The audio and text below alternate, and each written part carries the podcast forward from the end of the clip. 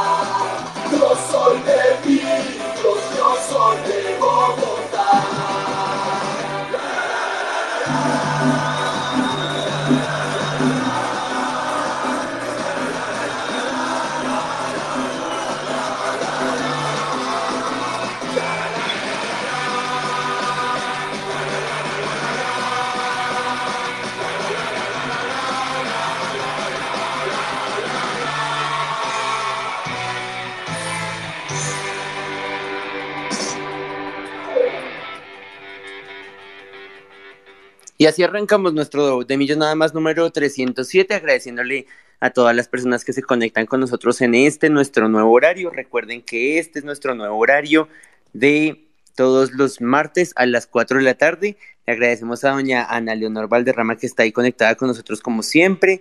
Eh, también a Carlos eh, Alberto Amaya, que ya se hizo habitual oyente con nosotros. Gracias, Carlos, por estar sintonizado con Demillos nada más. Ya estarán mis compañeros conectándose. Creo que Wilson Valderrama hoy no se va a conectar con nosotros, pero ahí está su mami acompañándonos en este, en este de millón nada más número 307. Hay mucha, mm, mucha tela por cortar em, para hablar del el balance de lo que fue, de lo que fueron estas tres primeras fechas, donde vimos victoria, empate y derrota.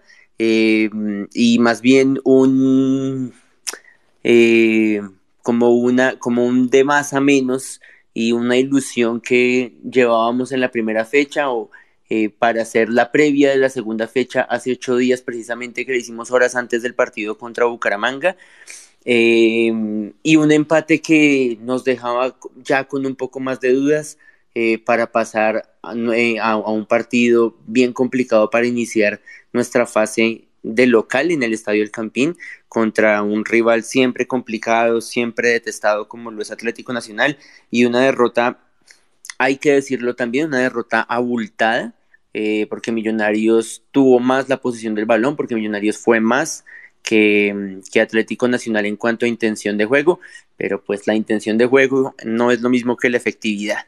Eh, y por eso nos vamos con un 2-0 que como digo yo, es un poco abultado para lo que vimos en el estadio del Campín.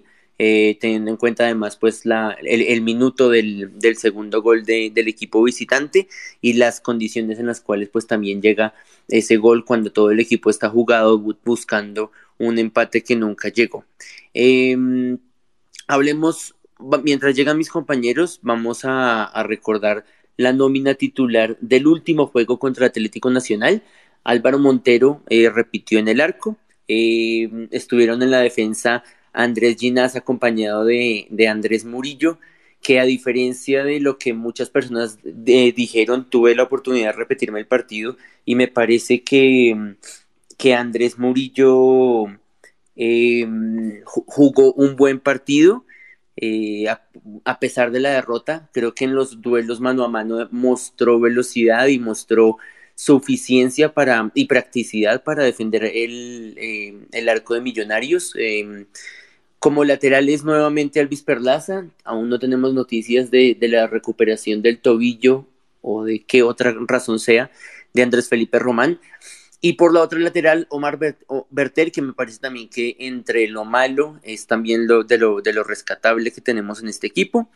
Eh, en el mediocampo nuevamente Steven Vega junto a Larry Vázquez, de discretísimo partido para mí.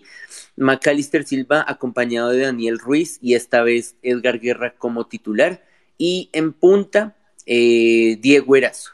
Esta fue la, nómina que Millonarios propuso. Entonces vimos, a diferencia del partido contra Bucaramanga, vimos como eh, Carlos Andrés Gómez iba, ni siquiera estaba eh, convocado fue convocado, pero no estuvo, eh, no fue considerado ni siquiera en el banquillo de suplentes y eh, pasó a ser eh, Juber Quiñones su reemplazante en esa lista de siete emergentes en el estadio Nemesio Camacho El Campín.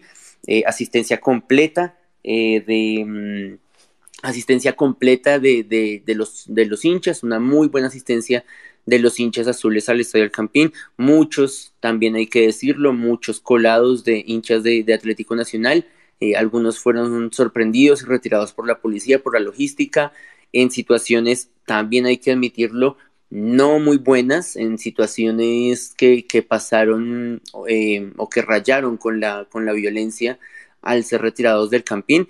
Y digo que no es lo correcto porque no es la manera como a nosotros nos gusta ser tratados tampoco cuando vamos a otros estadios a ver a millonarios. Y así como nosotros deseamos que al ser visitantes nos traten con respeto y no, y, no seamos agredidos, de la misma manera deberíamos nosotros también dar el ejemplo y que los hinchas de otros equipos que se cuelan al, estadio del Campín sean retirados también eh, en paz Em, y simplemente nosotros no paguemos, digamos, el ojo por ojo y después estamos alegando que por qué no hay entrada al, al hincha visitante cuando vamos a Medellín, cuando jugamos en Medellín, como en el caso de mañana cuando jugamos en Envigado, cuando jugamos en Barranca Bermeja o en Montería, que es precisamente uno de los próximos eh, partidos en condición de visitante, no sin antes, por supuesto, el partido en Palma Seca contra el Deportivo Cali.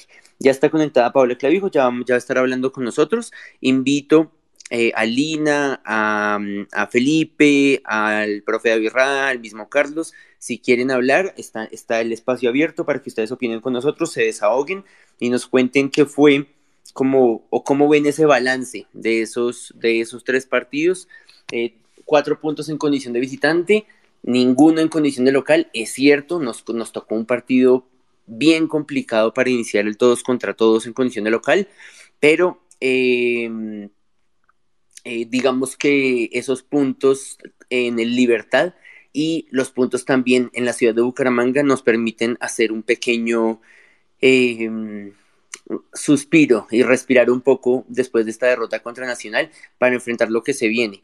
Eh, afortunadamente tenemos ahora sí la seguidilla de local visitante local, no dos seguidos como visitante, que eso también afecta mucho el desempeño del equipo, pero tenemos una situación de la cual hablaba yo también en otro medio del que hago parte, y es que se vienen dos partidos con rivales menores, entre comillas, como lo son Envigado, en la tarde de mañana, después de las cuatro y cuarto de la tarde, y eh, el Unión Magdalena el próximo domingo, aunque no nos confiemos, el, Unión Magdalena no está jugando mal.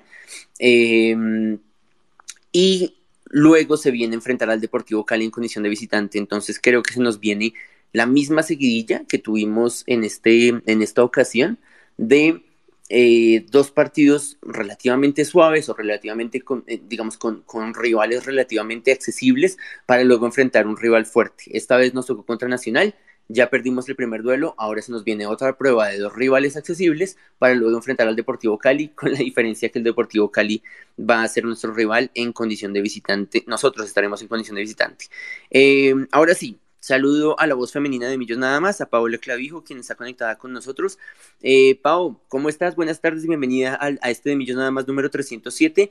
¿Y cuál es tu balance de estos cuatro de nueve puntos posibles, considerando, digamos, varios vicios que vimos de Millonarios 2021 en este partido contra Nacional en 2022?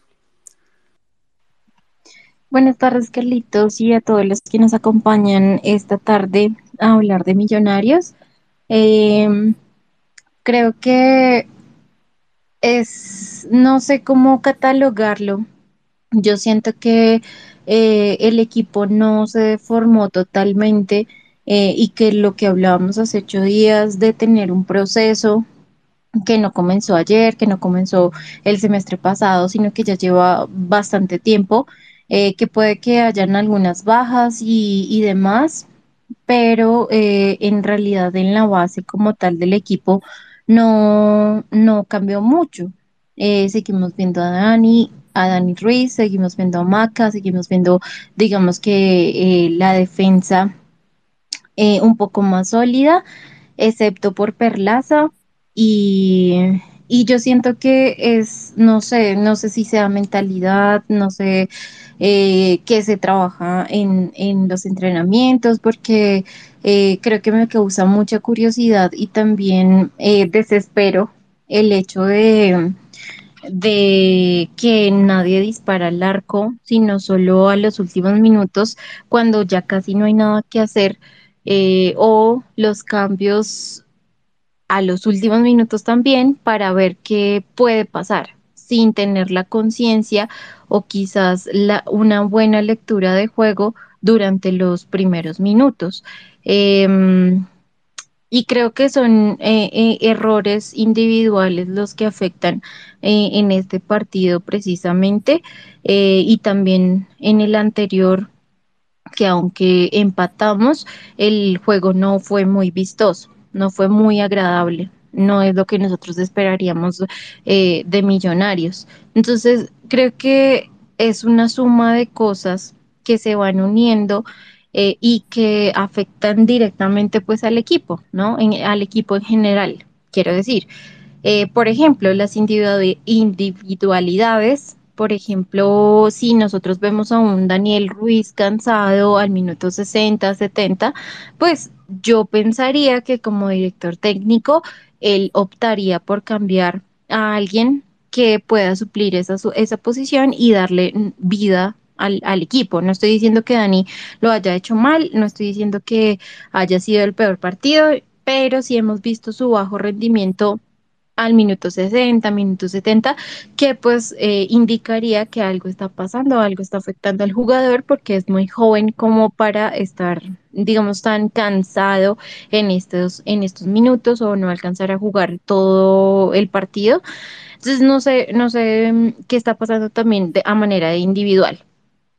Eh, con Perlaza, pues igual eh, yo siento que ya mmm, del, del jugador que que veníamos acostumbrados a ver a Andrés Felipe Román y que cambiar a, a Perlaza con, no sé, cinco minutos, diez minutos buenos es mucho hablar.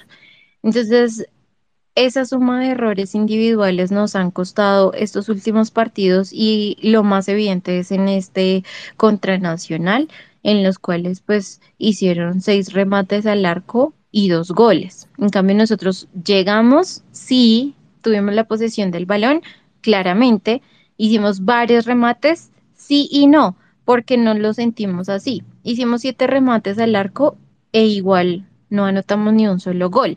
Y también mmm, creo que nadie se dio cuenta o no sé, bueno, no sé qué pasó, eh, que tampoco hay una lectura previa del partido en la cual pues si le hubieran disparado muchas más veces al arquero de Nacional desde fuera del área, se habrían dado cuenta que el arquero no tiene la facilidad, como lo vimos con nuestro arquero, de sostener la pelota o de hacer unas buenas, unas buenas salidas. Entonces, creo que eso tampoco se leyó muy bien y eh, fue error tras error tras error, despistes y, y, no sé, eh, esos engranajes que no encajan de pronto en algunos minutos del partido que hacen que nos llevemos los dos goles. A un arquero que yo, yo, en mi opinión, no debería tener o no debería haber salido con dos, dos goles eh, en contra, como lo es Álvaro Montero, porque lo hizo muy bien. Entonces, creo que es la suma de muchas cosas y el reflejo de un partido contra Bucaramanga eh, y después contra Nacional que nos deja pensando qué es lo que se hace eh, en, en, los entrenamientos y también la charla técnica eh, de, la, de, la, de la mitad del tiempo. Entonces, no sé, no sé tú qué piensas o si alguno de los oyentes quiere opinar algo porque pues es ese sin sabor que nos deja Millonarios. Sí, llevamos tres partidos apenas, pero es un proceso que el profe Gamero ya ha tenido, que se cambiaron algunos jugadores, sí, pero vuelvo e insisto, es un proceso que él ya lleva con un equipo que medianamente conoce.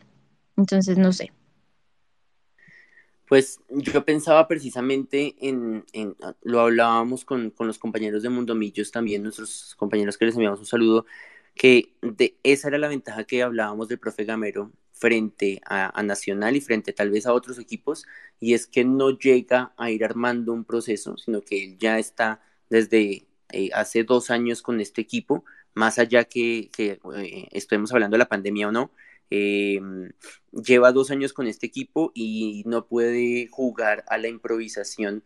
Y digo improvisación porque el tema de, de, de Jader Valencia, por ejemplo, que es el, tan renombrado por lo que sucedió en el clásico contra Santa Fe, en el partido también contra Nacional en condición de visitante, pero lo, teniendo en cuenta que ahí no, no jugó, no fue eh, suplente. Eh, es, la cuestión que el profe, la sensación que, de la que hablamos en el estadio y que muchos tuvimos fue, metamos tres cambios con Juber y con el caballo a lo maldita sea, a lo que salga y vamos a ver qué, qué pasa. Vamos a ver si, si solucionamos este, este enredo que tenemos. Em, entonces, ahí es cuando se le critica esa ventaja de la cual habla, eh, que supuestamente tenía Gamero y de la cual estábamos hablando. Em, y decíamos, eh, ¿por qué un, técnico que tiene un trabajo de dos años con estos jugadores le apuesta a la de Dios? ¿Por qué tienen que ser Juber Quiñones, Eduardo Sosa? Em, recuerdo también a Edgar Guerra en el partido contra el contra Bucaramanga, si mal no estoy, y a Oscar Cortés también en el partido contra Pasto, y son los emergentes los que tienen que entrar a pegarle al arco de, media distancia, quiero decir, porque los titulares no le pegan, porque tienen que llegar hasta las barbas del arquero y esta vez lo logramos y aún así el balón no entra. Sí, suerte, sí, eh, mala fortuna, es cierto, pero los dos rebotes que dio nuestro arquero en, el, en este partido contra Nacional puntualmente, pues también tuvieron la, la, fortuna que, que, le llegaron a un rival y ellos sí nos facturaron. Un, un, un tremendo de Montero, tremendo, impresionante. En el segundo gol Luego el cabezazo de Duque que va al palo y, y Steven Vega no le alcanza a sacar. Todo es, eh, toda esa mala fortuna nos la cobran a nosotros, pero cuando nosotros tenemos esa misma buena fortuna en el arco rival, no cobramos. Entonces es muy difícil hablar de ganar partidos, es muy difícil de, hablar de, de, jerarquía, de darle vuelta al marcador, cuando no cobramos esas situaciones que tenemos, por un lado. El arquero, más allá que lo en la transmisión lo, lo trataban como figura, el arquero no, agarra balones. El arquero Mier da rebote en todos los remates y por qué no nos damos cuenta de eso y por qué no aprovechamos esa situación. Y em, me faltó otro punto por, por tocar eh, con respecto a los, a los remates de media distancia. Em, bueno, no, no, en sí es como tal la jerarquía y cómo a nosotros sí nos cobran esos balones que, que nosotros no, no facturamos. Em, ah, mentira, sí, ya recordé. Y además, sumémosle que eh, Nacional tiene solo una eh, incursión en ataque en el primer tiempo y es gol. Y nos vamos al entretiempo con un 1-0. Millonarios tiene cero remates al arco en el primer tiempo.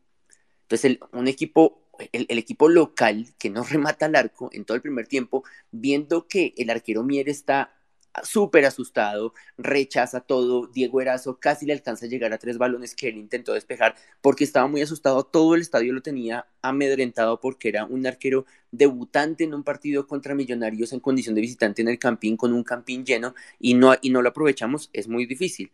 Vamos a darle la voz a Daniel. Perdón, Daniel, miro su arroba primero mientras le, doy la, eh, la, la, autorización a Daniel Amaya, arroba roloteso quien quiere darnos su apreciación de lo que fue este partido o tal vez del balance, Daniel, con las buenas tardes, el balance de estos tres partidos y estos cuatro puntos de nueve posibles de cara a lo que hemos visto, de cara a lo que se viene eh, ahora en condición de visitante contra Envigado, de local contra la Unión Magdalena y luego enfrentar al Deportivo Cali en Palma Seca. Bienvenido, Daniela de nada más su opinión, por favor.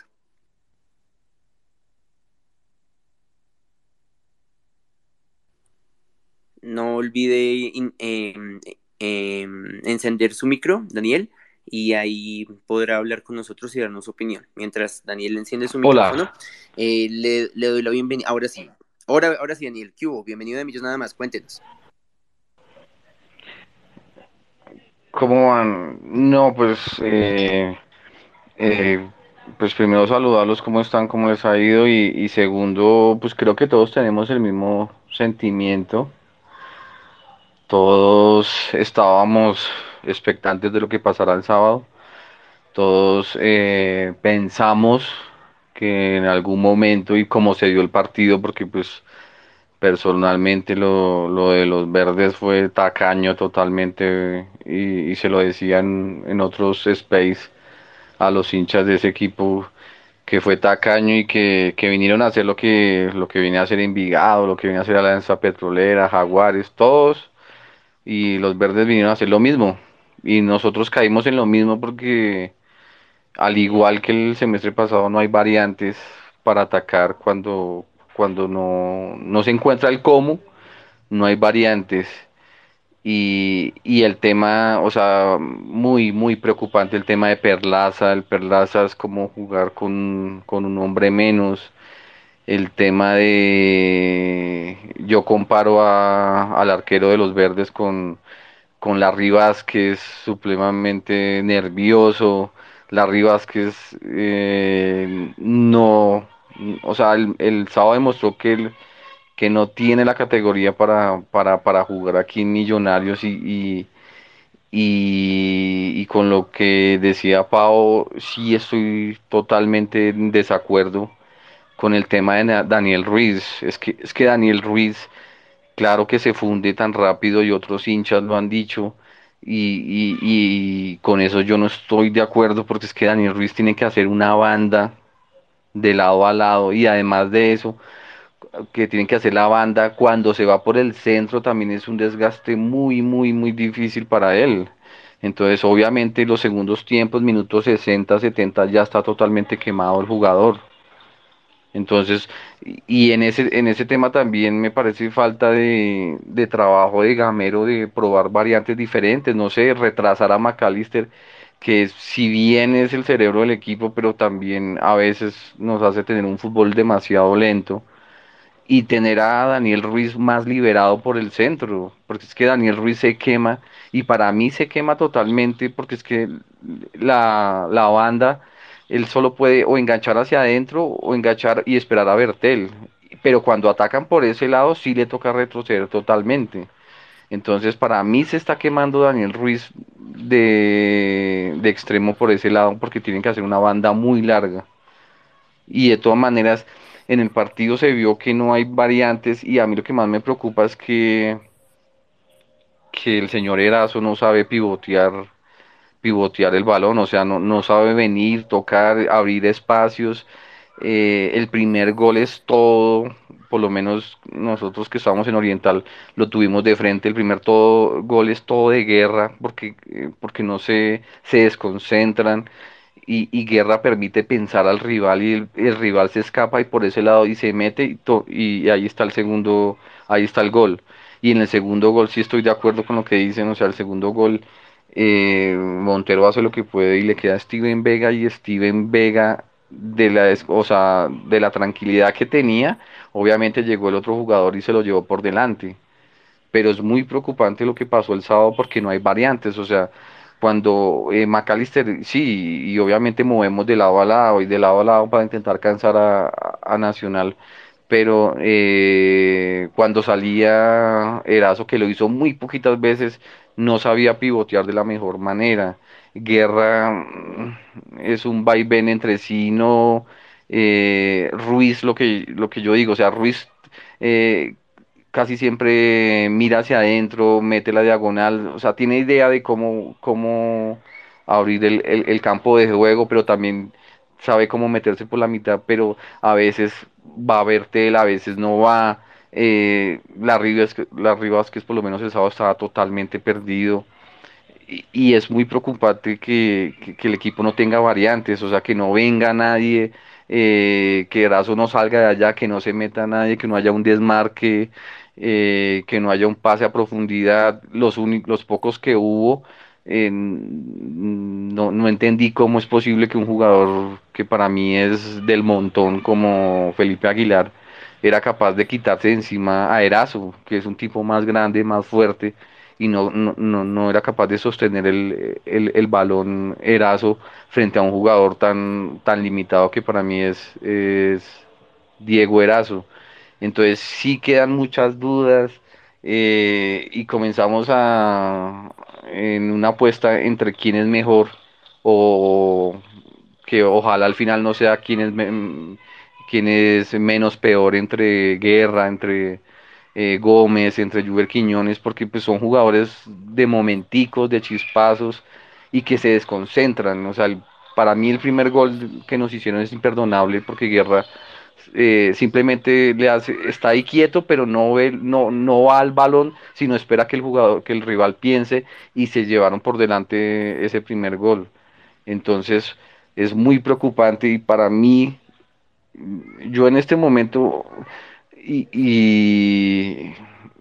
y, en mi opinión, creería yo que prefiero ver a McAllister en línea en línea 2 con, con Steven Vega como un 8 y que dejen a Daniel Ruiz como 10, eh, 10 fijo, que no le toque hacer la banda, que no le toque volver y poner otro, otro extremo, aunque pues obviamente yo entendería que no hay, no hay, si, si hasta el momento no ha funcionado Gómez, si hasta el momento no ha funcionado Guerra, pues Juber no lo hemos visto mucho y pues tampoco es que haya funcionado mucho cuando lo pusieron, pero de esa manera a mí me parecería que ya tendríamos dos personas por el centro que daría más fútbol pero obviamente el tema es ponernos a mirar si Steven Vega es capaz y obviamente no sería capaz de, manejar todo el medio campo cuando nos, nos cojan mal parados. Entonces eh, es un tema de, de, mucho análisis y ojalá, ojalá el técnico cambie a, a Perlaza porque Perlaza, uy no, ni para adelante ni para atrás muchachos. Muy preocupado el sábado no perdimos por ser, mmm, por ser pasados por encima por Nacional. Perdimos fue porque nos faltaron variantes de ataque, nos faltó movilidad, se encerraron muy bien atrás ellos, que es eh, algo que no, no, no, no pensé que vinieran a hacer, pero así todo, con dos jugadas que me pareció más de desconcentración de nosotros, el primero de guerra, el segundo de, de pronto de Steven Vega que, que se durmió ahí para el rechazo, pero me parece que perdimos por errores propios. Pero si Gamero no trabaja en variantes, no sé, una línea de tres, eh, Ginas, eh, Vargas, eh, Murillo o con Cuenú y poner alguien que no sea Perlaza, poner dos carrileros súper rápidos que tengan que ir y volver, pero si los ponemos así tendríamos que cambiarlos al segundo tiempo porque se reventarían, pero variantes que se vea, que se vea más profundidad en el equipo porque es que no sé si el sábado Erazo demostró que de pronto no, no es un 9 como quisiéramos que fuera nosotros, o sea, pues para mí que me gusta así el fútbol rápido por los lados y hacia y también por el centro, que viniera y pivoteara más rápido, que eh, saliera hacia los lados, que sostuviera el balón, que y que las que tuviera las metiera, porque pues también nos ha pasado pero es muy preocupante y pues obviamente se apoya al equipo y todo, pero pues esperemos que mañana nos vaya muy bien porque, porque sí el retroceso se ve y se ve a leguas. Bueno, Daniel, muchas gracias por su opinión en este de Millos nada más. Lo chévere también precisamente en nuestro programa es tener opiniones diversas. Yo estoy con Pau porque nosotros el tema de Daniel Ruiz lo hablamos en, en el estadio, en, en, la tribuna, y decíamos, es, es difícil creer que un pelado de 19 años no le den los pulmones para retroceder o para manejar la banda, para correr y trazarle las diagonales a McAllister cuando llegaba por el centro eh, tratando de, buscar una sociedad en ataque.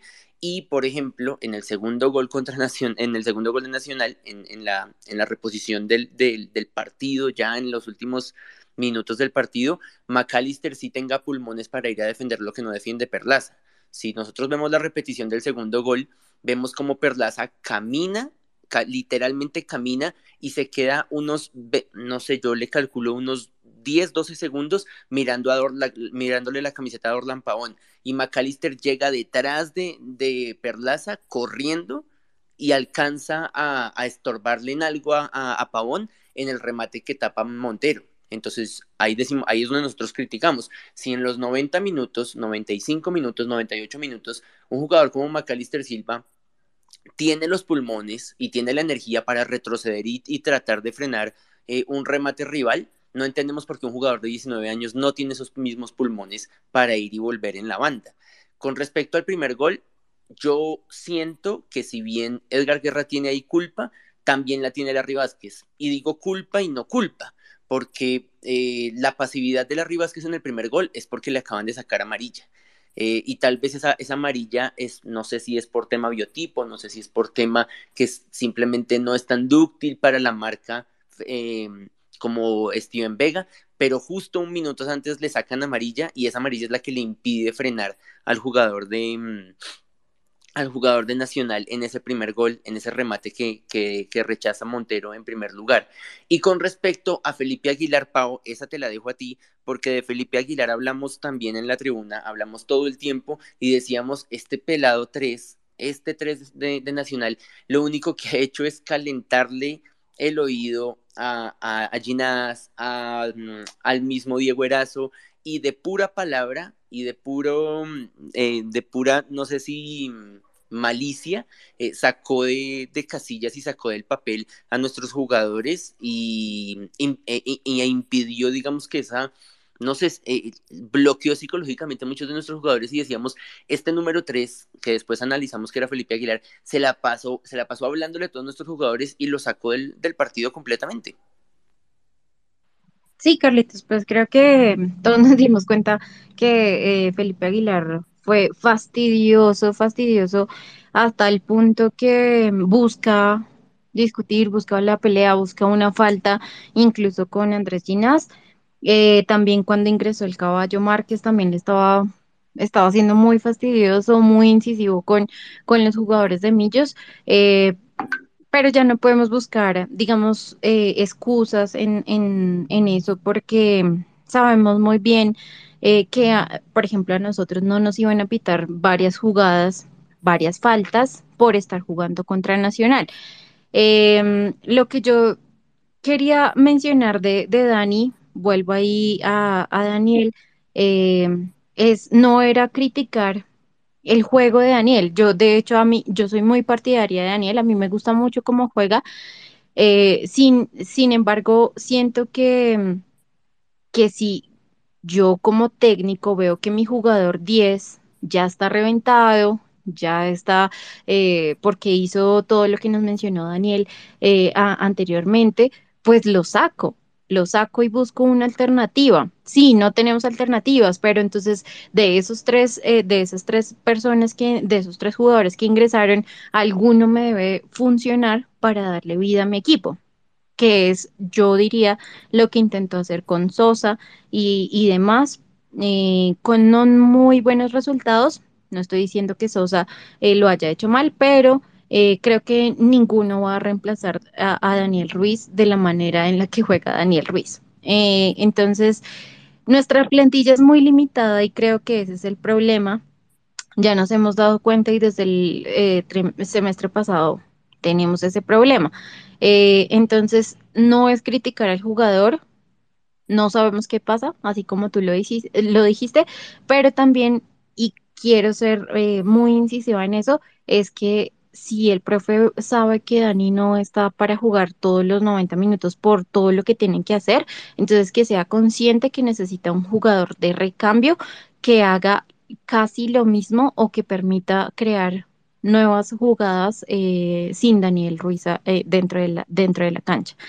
Eh, no sé, pues si alguien más quiera hablar o algo así. Ya tenemos ahí de invitado al, señor Kinder de Cortés, qué pena con usted que no recuerdo su nombre, y también solicitó palabra a la cuenta WinMass. Le recuerdo a, su administrador que en Demillos nada más preferimos darle la voz a, personas con quien sepamos con quién estamos hablando. Entonces, si de pronto nos pueden mandar un mensaje con su nombre para saber al menos con quién hablamos, eh, porque no, no, en Demillos nada más no le damos, eh, tratamos de darle voz a, los hinchas de Millos, digamos, que se puedan identificar y no a cuentas parodia. Con todo respeto, le, le, le, agradecemos si de pronto nos puede mandar un, interno o un trino y nos dice su nombre para darle eh, ingreso a la conversación. Eh, y le agradecemos ahora sí, ah, qué pena con usted al, Kinder de Cortés, que nuevamente me excuso por no recordar su nombre. Adelante, por favor, ¿cómo va todo? ¿Qué más, hombre? No te preocupes, Darío, Darío Cárdenas.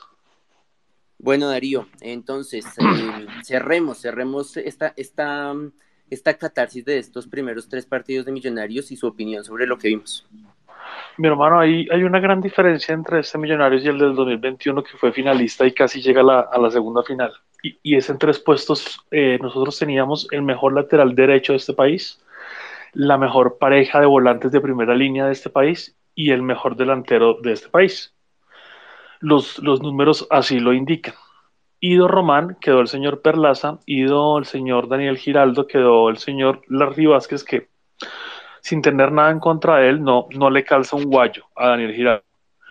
Y he ido de eh, Fernando Uribe, queda el señor Diego Erazo que es un muchacho que le mete ganas, que corre, que su mayor atributo tal vez sea la velocidad. Pero resulta que el equipo de Gamero no juega al contragolpe. Entonces la velocidad de Diego Erazo queda desperdiciada y es un muchacho que no es muy dúctil con el balón.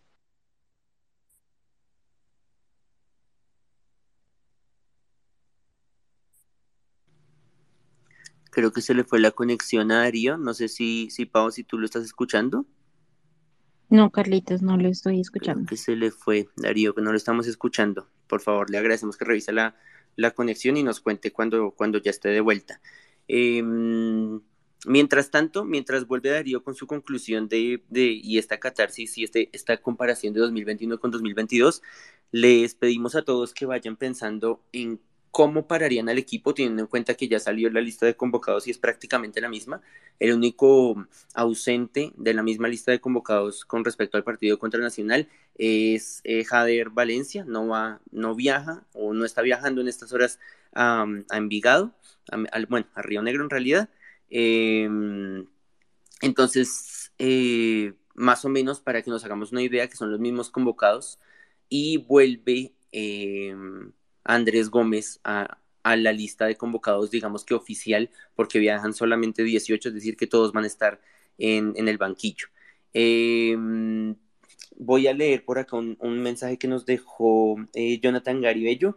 Un saludo, Gary, gracias por, por estar con Demillos nada más. Nos dice, si se pone a Ruiz de 10 y a Silva de 8, peor, no tenemos extremo derecho, mucho menos extremo izquierdo. Ruiz es intocable para Gamero por la banda.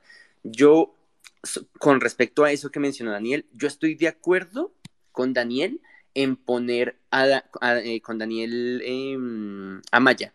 Em, yo estoy de acuerdo con él en la medida de poner a Dani Ruiz por el centro, porque lo vimos, con, yo ya lo había repetido en, en nuestro primer de millos nada más de esta temporada, y yo decía, recordemos el partido contra Tolima que perdemos, que casi lo remontamos, que quedó 3-2, y Daniel por el centro jugando de 10-10 brindó muchas más alternativas em, en comparación con estar sembrado en una lateral. No es que, no es que de extremo sea malo, pero me parece que por el centro es, tiene más versatilidad para decidir si va por una punta, si va por la otra, si va por el centro, si le remata, si remata al arco, si traza una diagonal, si, si hace un pase al, al 9. Y me parece que es más incisivo o puede ser, puede darnos buenos réditos jugando como 10. Con lo que no estoy de acuerdo con lo que mencionó Daniel hace un rato es de incluir a Macalister Silva como volante de marca. Porque si precisamente vimos la, la radiografía del primer gol de Nacional en donde nos faltó apoyo en marca, es un apoyo en marca que a veces Macalister no brinda y que Steven Vega, como bien lo decía Daniel, puede que se reviente tratando de cubrir toda la zona del medio. Eh, recordemos que en ese segundo gol, digamos, ustedes pueden decir que yo me contradigo, me contradigo un poco porque en el segundo gol de Nacional es McAllister el que llega a apoyar la defensa, es cierto, pero recordemos que es porque Andrés Llenas está jugando de nueve. En esos últimos cinco minutos le dice Gamero, vaya, yo, o sea, el, el partido se para creo, si mal no estoy, en la amarilla que le sacan a John Duque. Ahí se para un momentico el partido, se acerca Ginás a Gamero y Gamero en la línea le dice, vaya y juegue de nueve.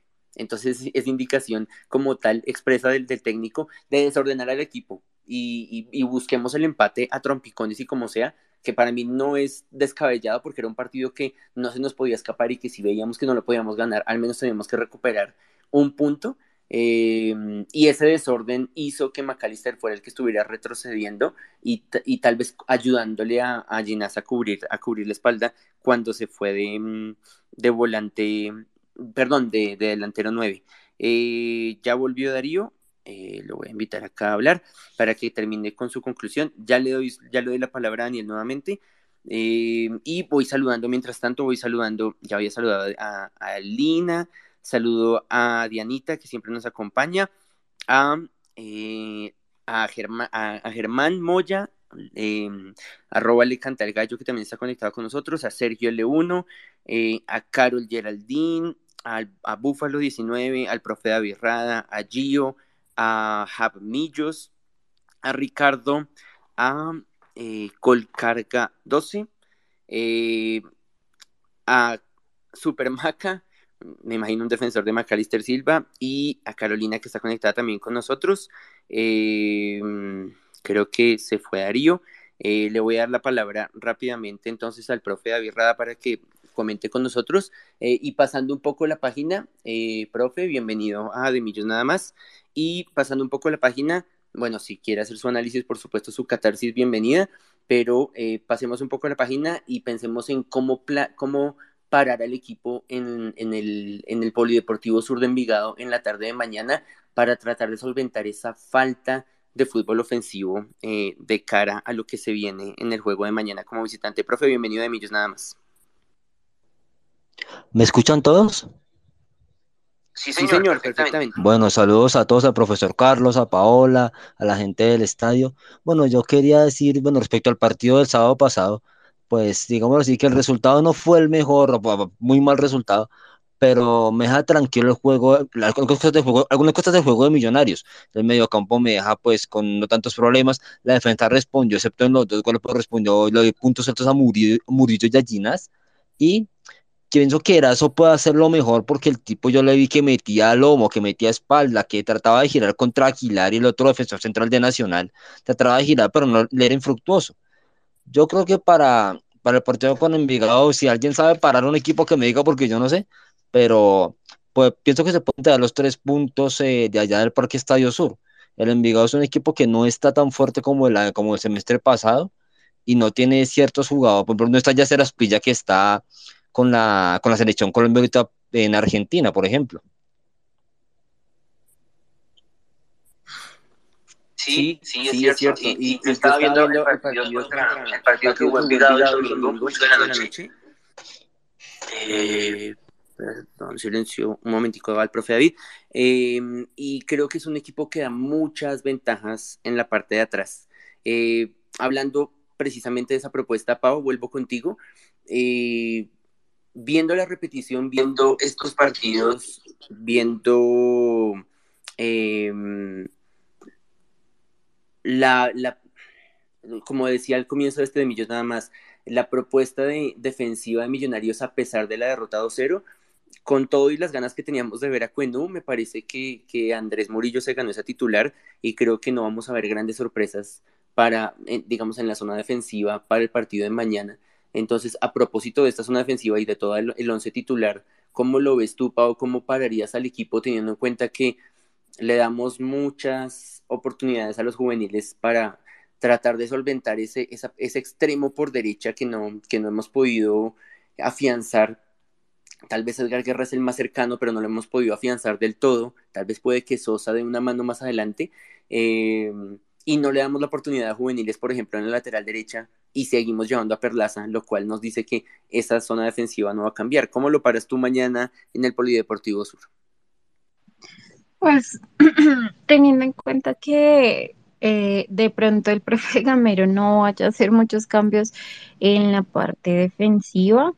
Em, es decir, yo creo que va a seguir dejando a Perlaza porque en los convocados tampoco es que veamos así muchos cambios. Eh, a mí me gustaría, y así como lo mencionó Daniela Maya, mm, de pronto tener tres, em, tres defensas ahí y que pudiera sumarse Cuenú con, con Ginas y Murillo, ¿sí? Dejar una línea de tres ahí eh, y ver qué pasa, porque de pronto también Juan Carlos Pereira puede suplir o bueno, también eh, puede mm, estar partícipe en este equipo, eh, así como jugaba en el Unión, si no estoy mal, no tan siendo volante de contención, sino también creando jugadas. A mí me gustaría ver, pues obviamente a Álvaro Montero, a Andrés Murillo, a Ginás, quizás a Cuenú. le daría la oportunidad nuevamente, nuevamente a, a Steven Vega claramente con Larry Vázquez y le sumaría ahí otra persona que no sea solo de, contención, es decir, que sí ayude ahí, pero que sea un poco más suelto, que le pueda ayudar a McAllister con, eh, con Daniel Ruiz. Eh, yo pondría a Juan Carlos Pereira o a, a, Eduardo Sosa, cualquiera de los dos, y también a Maca con Daniel Ruiz y pondría a pues Diego Erazo, no sé cuántos jugadores llevo ahí, tres, tres, dos, dos, ¿cierto? Entonces, a mí me gustaría ver de pronto Diego Erazo con un Ricardo Márquez a ver qué proponen, ¿sí? Y cambiar ese esquema que nosotros ya conocemos y que como bien nos hemos dado cuenta, algunos equipos también se han dado a la, a la tarea de leer en la estructura de, de, Millonarios y que han hecho todo lo posible por detener la creación de Daniel Ruiz o de la compañía con Macalister Silva. Entonces, a mí me gustaría ver un cambio de verdad, un cambio eh, en la estructura de Millonarios, cosa que yo siento que no va a pasar, pero puede que pase en el segundo tiempo. Em, entonces, pues ahí la dejo, está un poco loca mi, mi titular, pero eso sería el, o sería el equipo seleccionando, digamos, malos mejores entre los peores, no diciendo pues que, que otros jugadores no tengan la capacidad, pero sí entre los mejores ahí que, que pudieran dar eh, unos cambios eh, y otros nuevos mm, aires a Millonarios. Yo creo que primero se va Gamero de Millonarios antes que Perlaza esa titular la última vez que Millonarios jugó con tres eh, atrás, con línea de tres atrás, fue a mediados de los años 2000, creo que con el profe Pelufo, si mal no recuerdo, y sí me gustaría que sí me gustaría una propuesta así de revolucionaria como la propone Pau por su conclusión de los otros equipos del fútbol profesional colombiano. Uno le pregunta a, ahora veo que, que Alexis Mendoza está comentando en Win, eh, uno ve a, los técnicos retirados, a los de la B, a los mismos de la A, quien sea, y uno le pregunta, bueno, ¿Millonarios qué? Y todos dicen 4, 2, 3, 1. 4, 2, 3, 1. Y el, el, lo vimos en el partido contra Bucaramanga, eh, Cravioto, si me, corrigen si, mal, si, si, estoy, si estoy mal, eh, se dio cuenta que bloqueando a Steven Vega y a Larry Vázquez, bloqueó todo el medio campo de Millonarios, toda la, de donde el fútbol ofensivo de Millonarios arranca creo que esa fue la virtud, me parecía, no la virtud, me parece que esa fue la ventaja que tuvo Millonarios con Nacional en cuanto a que no presionaron tanto a Steven Vega y le permitieron ser el generador, el generador de juego. Em, pero a cualquier técnico, a cualquier persona involucrada con el, con el FPC, a quien le pregunten por la propuesta de Millonarios, sabe que se apunta siempre a un 4-2-3-1. Y un cambio revolucionario como el de Pau o jugar con con, no importa, con los dos laterales, con Bertel y con, y con Perlaza, pero con tres centrales, por lo menos le desarma un poquitico al rival la, la, la, mentalidad de lo que es Millonarios y de cómo bloquearlo, porque ya todos nos tienen descifrado el juego. Eh, profe David, qué pena, eh, se le fue su audio. Eh, le, le, agradezco un minutico muy rápido para darle la palabra a, quien, a quienes nos están solicitando participar en este de Millos nada más.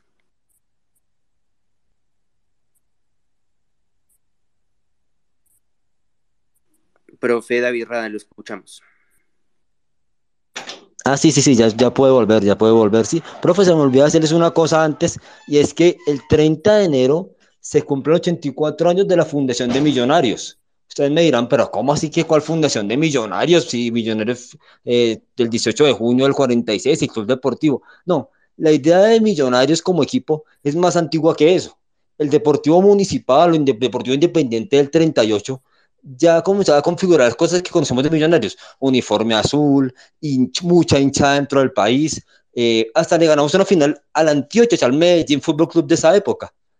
Esa historia previa a, a Alfonso Senior, a Morto, Isos, es muy poco conocida, pero es importante. Es una fecha que el hincha de Millonarios tal vez no tenga en su, en su haber, pero es una, un día para celebrar. El Deportivo Municipal, el comienzo de la pasión que hoy los convoca, los convoca a todos hoy en día. Bueno, pues me sumo, bueno, pues a, me ignorantes, a ignorantes. Gracias, profe, por, gracias el profe, por el dato. Le agradezco ahí, Le agradezco ahí al micro. micro. Bueno, muchas gracias a todos y bueno, entonces nos vemos el próximo programa para seguir escuchándolos. Eso, ahora sí, mil gracias, vea, ahí está el dato, yo, yo me, me, meto en ese grupo, no lo sabía. Mancho, qué pena con ustedes, no, no, estamos, un, estamos más bien cercanos al cierre de este de Millos nada más, pero por supuesto le damos la palabra, permítame un segundo, ya le doy el acceso, eh, y por supuesto para que nos dé su opinión de cómo pararía el equipo, teniendo en cuenta como estas, propuesta, estas propuestas locas que nos estamos ingeniando. Ah, bueno, mientras le doy el acceso a Mancho, eh, yo voy a parar el mío, yo me voy con Montero, por supuesto, yo jugaría con, de pronto con Cuenú y con, con Cuenú y con Murillo, teniendo en cuenta que este es el último partido que vamos a estar sin Juan Pablo Vargas, no por castigar a, Andrés Ginas ni mucho menos, sino más bien por darle descanso, teniendo en cuenta esa seguidilla de partidos y teniendo en cuenta que el, la única semana que íbamos a descansar, eh, vamos a jugar contra Emelec eh, en la próxima semana. Entonces, creo que le daría descanso, aprovecharía para darle descanso a Ginás y de pronto me gustaría ver esa pareja de Cuenú eh, con, con, Andrés Murillo. Eh, vuelvo y lo digo para darle descanso a Ginás y para ver un poco de Cuenú y darle descanso a nuestra defensa titular, que seguramente la volveremos a ver en el Estadio del Campín el domingo a las 6 de la tarde. Mm, creo que Perlaza y, y Bertel no se van a mover. Yo dejo esos cuatro. Eh, me, me, gustaría ver a Steven Vega con Juan Carlos Pereira, darle también descanso, ese sí lo, lo, digo a manera de castigo para Larry Vázquez, un poco, pero un poco más de Pereira. Me gustaría adelante ver nuevamente, por tercera vez lo digo en esta temporada, a Daniel Ruiz por el centro, a Macalister Silva por un extremo y a Eduardo Sosa por el otro extremo y en punta a Erazo. Esa sería la mía. Como yo dije desde el comienzo de esta temporada de Millos nada más, yo voy a mandarme con la que yo quiera, no con la no con la que seguro irá. Yo me voy con todas las improbables, así como Pau se arriesgó ahí ah, con línea de, con, con, doble línea de tres atrás. Me voy a arriesgar yo también y, y esa es la que yo quiero. Seguramente no va a ir por, por las situaciones que ya hemos mencionado todos, pero me gustaría ver esa en, en, el, en el Polideportivo Sur. Mancho, ahora sí, con, eh, su, su, propuesta para, para la tarde de mañana. Bienvenido de Millos nada más. Buenas tardes, ¿me escuchan? Perfecto. Sí, señor, hágale, hágale. Buenas, buenas a todos. Bueno, más allá, bueno, yo pararía con Montero, lateral izquierdo, pues Bertel. Quisiera ver a, a en lugar de Murillo. Eh, Ginás, Perlaza, desgraciadamente nos tenemos que aguantar a Perlaza. Vega, y como por darle partidos y que siga tomando ritmo, se lo daría a Larry Vázquez, que no me parece que lo haya hecho mal pues obviamente tiene sus errores porque pues está un poco falto de ritmo y se le nota mucho jugando en la altura, pero le daría la oportunidad otra vez a. Eh, por derecha intentaría con Sosa, izquierda dejaría a Ruiz, por el centro McAllister, porque pues si deja en una banda McAllister como siempre le ha costado y más por la derecha teniendo, o por la izquierda, derecha izquierda, teniendo a Perlas, así es por la derecha, sería un hueco muy grande, más, más del que vimos el sábado y más del que hemos visto que hace falta por la derecha. Y en punta, pues Erazo. Y cambiaría así el tema de que intenten tantos pelotazos y tantos centros a la nada. Y eso es lo que me preocupa de este Millonarios, que en vez de ver una mejoría o que siguiera en, la tónica del semestre pasado, vuelve a ser el Millonarios de las primeras, de los primeros, de las primeras fechas del año pasado. Centros a la nada, posesión eh, casi innecesaria, posición que, posesión que no sirve, pocas opciones de gol, pocas llegadas. Le cambiaría un poco ese, ese aspecto, ver como más variantes de juego y más variantes en ataque. Gracias, Charlie, por el espacio. No, Mancho, ustedes gracias por participar en este de millón nada más. Eh, Pau, yo veía ayer, ayer tuve la oportunidad de ver el partido contra, de, Tolima contra el Unión, viendo un poco lo que vamos a tener que enfrentar el domingo en el Campín. Eh, y hablaban los comentaristas en el partido que el Tolima llegaba con dos, con tres, con cuatro hombres además de su delantero eh, insignia ahora, que es Michael Rangel, pero llegaba apoyado por dos y tres hombres en, las incursiones en ataque y creo que esto se reúne o se, se mm, esto explica la queja de, de, Mancho de los pelotazos, porque los pelotazos puede que tengan efecto cuando tenemos varios hombres peleando ese centro. Pero primero, cuando solamente tenemos a Erazo enfrentándose a tres, a, tres defensores del equipo rival, tiramos el pelotazo. Pero cuando tenemos un tiro de esquina a favor, lo jugamos en corto. Cuando sí hay hombres esperando el centro. Entonces es muy difícil cuando Erazo tiene que batallar solo, en esa ya le vamos a dar la, palabra a Daniel antes de irnos de este de millón nada más que nos la está solicitando.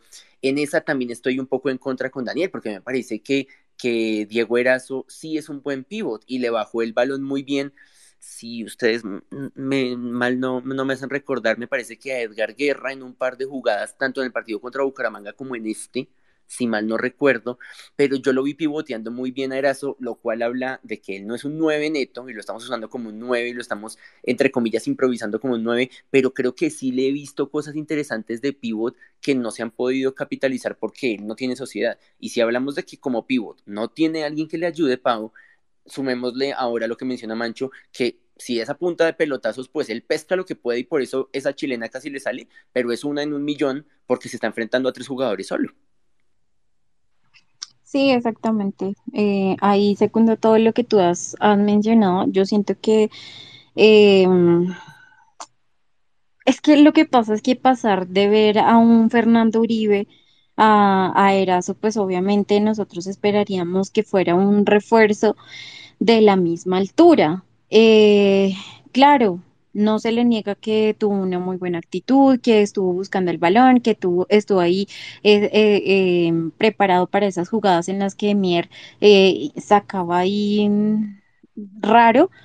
Mm, y no sé también si a ustedes les pasó que en el primer tiempo y en el, en el anterior partido Montero sacaba y vamos a, a, ir reforzar la idea que pues obviamente era un arquero selección Colombia, entonces hacía unos muy buenos saques que donde estemos aprovechando, donde estemos parados muy bien, eh, podría ser una, una forma diferente de llegar al campo contrario con Erazo, ¿sí? Por eso yo digo que debería haber alguien más, no solo creación, me refiero a Dani con, con Maca, sino alguien que esté ahí al lado de Erazo y que pueda ayudarle en ese pivoteo que hace, eh, que de pronto sería el caballo Márquez o eh, pues Edgar Guerra o bueno, el, que esté ahí eh, en la jugada. ¿Sí? No lo vimos porque en esos jugadas, eh, pues obviamente eh, Erazo es tomado como nueve. Entonces, yo siento que, que, que sí es bueno, no, bueno, no sé. A mí no me parece un buen jugador, un excelente jugador, eh, pero tampoco me parece el peor de todos. Yo siento que el de pronto con la compañía, con alguien que, le esté ahí ayudando y eso, podría mejorar y podría buscar otras maneras de llegar al gol.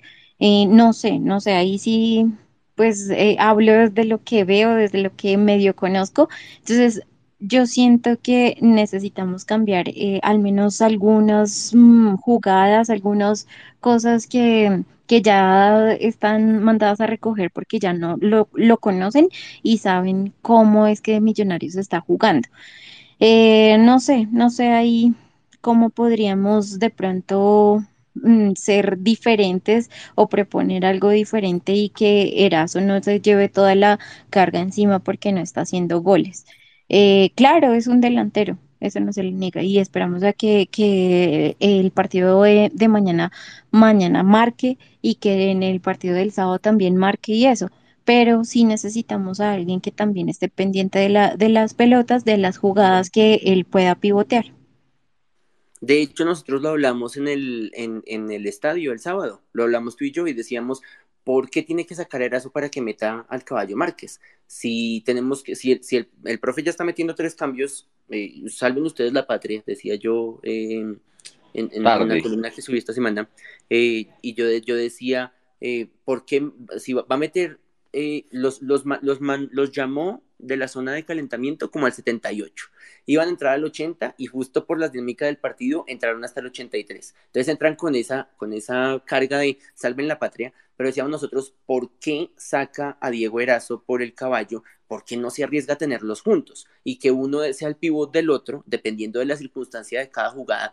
¿Y por qué no le apostamos a tener dos delanteros cuando vamos perdiendo 1-0 en Bogotá y cuando tenemos acorralado al equipo visitante? Porque yo, la verdad, por ejemplo, esperaba ver mucho más de, de Gio Moreno y se le nota la falta de fútbol. Y ahí eh, Nacional perdió un hombre y entonces si ganamos un hombre más toda la posición que tenemos, ¿por qué no le apostamos a dos delanteros? Pero es que el profe Gamero está casado con ese esquema del cual nadie lo saca. Mancho, antes de, de pedirnos la palabra, nos decía en nuestro TL eh, me preocupa realmente que el equipo retrocedió muchísimo. No puede, que después, no puede ser que después de un año estemos viendo lo mismo que en el inicio de la temporada pasada. Mucha posición que no sirve, abuso en los centros y pelotazos. Y volvemos a las mismas estadísticas. Millonarios, el de mejor, el de mayor, de mayor cantidad de, de minutos jugados. Millonarios, el de mayor posición del balón. Millonarios, el que, el que más eh, pases acertados tiene. El mayor número de pases acertados con eso no ganamos. Ganamos es con goles y si no los marcamos, muy difícil. Si, tam, también suerte, si el cabezazo de McAllister salió justo al cuerpo de Mier, eh, Mier atajó todo, todos los balones también le llegaron a él en, los, en, las, en todos los remates de media distancia, digamos, digamos que ninguno lo exigió, todos fueron al cuerpo de él, entonces si no marcamos, pues es muy complicado. Daniel, eh, ya nos vamos, nos vamos de este de Millos nada más, eh, su, su propuesta para, el, para la tarde de mañana en el Polideportivo Sur. Bueno, eh, hay dos segundos eh, que me faltó decir anteriormente también. También estuve muy molesto por lo tardío que hace los cambios Gamero, porque no solo le demuestra a los que entran que no confía en ellos porque solo los mete 10 minutos, sino que si pretendes hacer un desgaste en la altura de Bogotá y aguantas un equipo 80 minutos y solo les das 10 minutos para que los, los que entran y corran al, al, al otro equipo, pues también significa que no confías en, los, en, el banco que tienes. ¿Y yo qué haría mañana? Recordemos que eh, la cancha de Envigado es supremamente ancha y lo que decía Pau, yo también jugaría con línea de tres y, dos hombres bien abiertos, jugaría el último, el, el libero sería Murillo, eh, Ginás, Cuenú, eh, Bertel y por la derecha, pues no sé, yo me por por guerra, pues porque no guardaría a Gómez para el segundo tiempo, eh, jugaría lo mismo, sentaría a Larry Vázquez, jugaría Vega, eh, Pereira y adelante no jugaría con McAllister, jugar, eh, lo dejaría para el segundo tiempo, le daría la batuta a Daniel Ruiz como 10 y al lado le pondría a Sosa, porque pues es temprano para juzgar a Sosa, pero también el sábado creo que que le rebotaba hasta un banano y, me parece que, que, puede dar más y, me parece que mañana sería un buen día para, para dar más. Y adelante, pues creo que eso, de la convocatoria solo llevaron o caballo o Erazo. Entonces, pues yo me iría con Erazo obviamente para darle más fútbol y de pronto, lo que aquí también están, lo que han dicho muchos hinchas, eh, Erazo es, es bueno y lo que, como lo dijo Darío, bueno, Kinder, eh, eh, Erazo es muy bueno para los contragolpes, eh, le gusta mucho el espacio y ojalá mañana se den. Y, y esperemos que, que, el equipo tenga no solo la posesión, sino que teniendo tres, tres hombres atrás, pues que se, se, puedan soltar más, con más confianza Bertel y, el que juegue por la derecha, que me imagino que será Guerra, y que el, equipo tenga variantes de juego y que ojalá mañana se pueda ganar porque eh, el equipo necesita confianza y la confianza la dan los goles y, el buen juego porque juego puede que tengamos pero si no tenemos goles pues no, no la confianza se va mermando poco a poco. Pero pues obviamente una cosa como ustedes lo dicen suena triste y todo lo que los hinchas queremos y otra cosa lo que con lo que está casado Gamero. Pero bueno esperemos que se nos dé mañana y, obviamente siempre como yo digo criticar sí abandonar nunca. Esa sí esa consigna sí me gusta Daniel. Hombre muchas gracias por, por estar en este de millón nada más. Un abrazo. Lo mismo gracias a ustedes por la oportunidad. Bueno, saludemos a, a, los hinchas antes de irnos de este de Millos nada más, a quienes no hemos saludado, Ricardo creo que ya, a arroba árbol público, a, al Búfalo, ahora sí lo voy a, mencionar, José Lupa 19, gracias por estar conectado con nosotros, a JM Perdi 77, Perdizao, debe, debe leerse, para Juano, que se conectó ahí, un abrazo señor, para Azul desde 1996, gracias nuevamente por estar conectada con nosotros, para el señor John Jairo Santi 2, John Jairo, gracias por estar conectado con el millón nada más y creo que a todos los demás ya los había saludado. Eh, Pau, seis puntos vitales. A mí me parece que los tres puntos que menciona Daniel para, para ganar en confianza, que y además que son factibles, son puntos que podemos y, que Millonarios tiene que demostrar que, tiene que ganarlos mañana en, en, tierras antioqueñas contra este equipo que además viene mermado por minutos de descanso, porque nosotros jugamos sábado y ellos jugaron 24 horas después y jugaron de visitante. Eh, pues digamos que tenemos la misma desventaja de tener que viajar a Envigado, entonces eh, pensemos ahí en, que tenemos 24 horas más de, recuperación y de trabajo, más la jerarquía que Millonarios tiene que demostrar. Y eh, el, próximo martes vamos a, estar hablando también del partido contra el Unión Magdalena. Entonces, por eso digo, Pau, que tienen que ser, ojalá, seis puntos de seis posibles, porque esos seis puntos van a ser vitales para que el equipo llegue con todo el aire en la camiseta a enfrentar un partido en Palmaseca que nunca hemos ganado. Nunca, hemos podido ganar en, en, en Palmira. Creo que eh, el hecho de, bueno, yo, yo siento que lo que también le daría mucha fuerza a Millonarios es ganar de local, ¿sí? digamos que sacar a la hinchada con un gusto de haberlos eh, visto jugar, de haberlos visto ganar, y es algo que nos falta. Eh, Claro, solo hemos tenido contra Nacional acá de local este, este año, eh, pero el año pasado también salimos ahí como con la hinchada los presionó mucho, la hinchada no sé qué. Entonces siento que el hecho de ganar acá en nuestra casa podría darles como ese ánimo y esa voluntad extra de ir por todo o por todo al Palma Seca. Eh, yo siento que el, el partido de mañana es clave por los puntos y el del sábado por em, mentalidad. domingo, que domingo. El domingo, perdón. el domingo por, sí, tenemos, tenemos metido en la cabeza el, el, sábado, pero es domingo 6 de la tarde. Ah, bueno, listo. Eh, el domingo por mentalidad. ¿Sí? Yo siento que eso sería muy importante para los jugadores y que sea un partido agradable para el público, agradable para ellos y que salgamos todos eh, felices del estadio. Eso sería importante y creo que eso sería en cómo eh, el jugador de Millonarios sale no solo acá a la cancha eh, de local, sino también busca conseguir los puntos fuera fuera de la casa. Entonces, siento que ese es uno de los partidos más importantes, eh, independientemente del rival, siento que le daría mucha fuerza a la, a la mentalidad y obviamente a la actitud del equipo.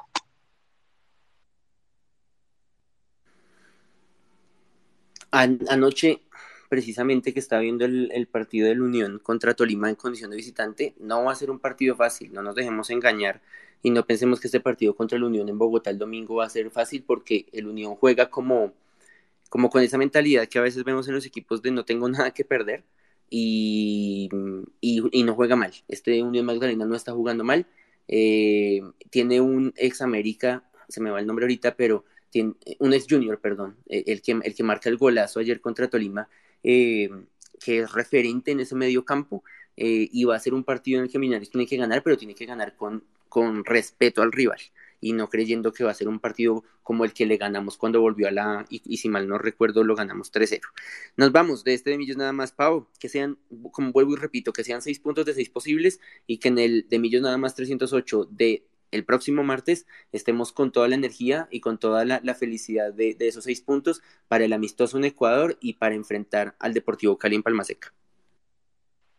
Claro que sí, Carlitos, eh, agradeciéndole primero a los oyentes, a los que siempre nos acompañan, a aquellos que están sumándose en nuestro nuevo horario y también a nuestros compañeros que hicieron un, poco falta, a Wilson, a Juanse, em, para que puedan acompañarnos el otro martes y pues obviamente a todos los oyentes que quieran participar en la medida de lo posible les daremos voz eh, porque este programa es de hinchas para hinchas y así siempre vamos a mantenernos, eh, pase lo que pase. Entonces, eh, esperemos que Millos pueda mañana ganar, que el fin de semana también lo logre y que nos sigamos inflando la camiseta y sigamos sumando puntos y una buena mentalidad para tanto para los hinchas como para, para el equipo en general. Se conectaron ahí al final Diego y Mauricio. Un abrazo para ustedes. Llegaron ahí ya al final, pero les agradecemos que se hayan conectado con nosotros.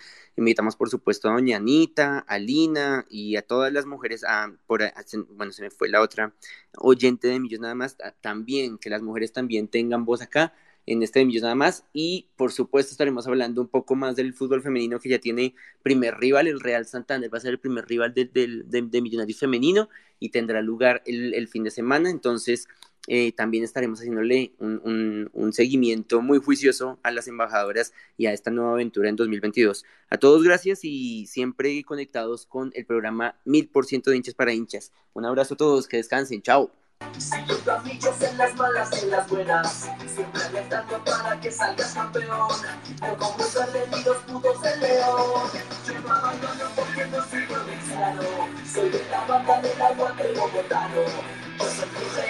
Paro de alentar, que desde siempre lo vamos a demostrar.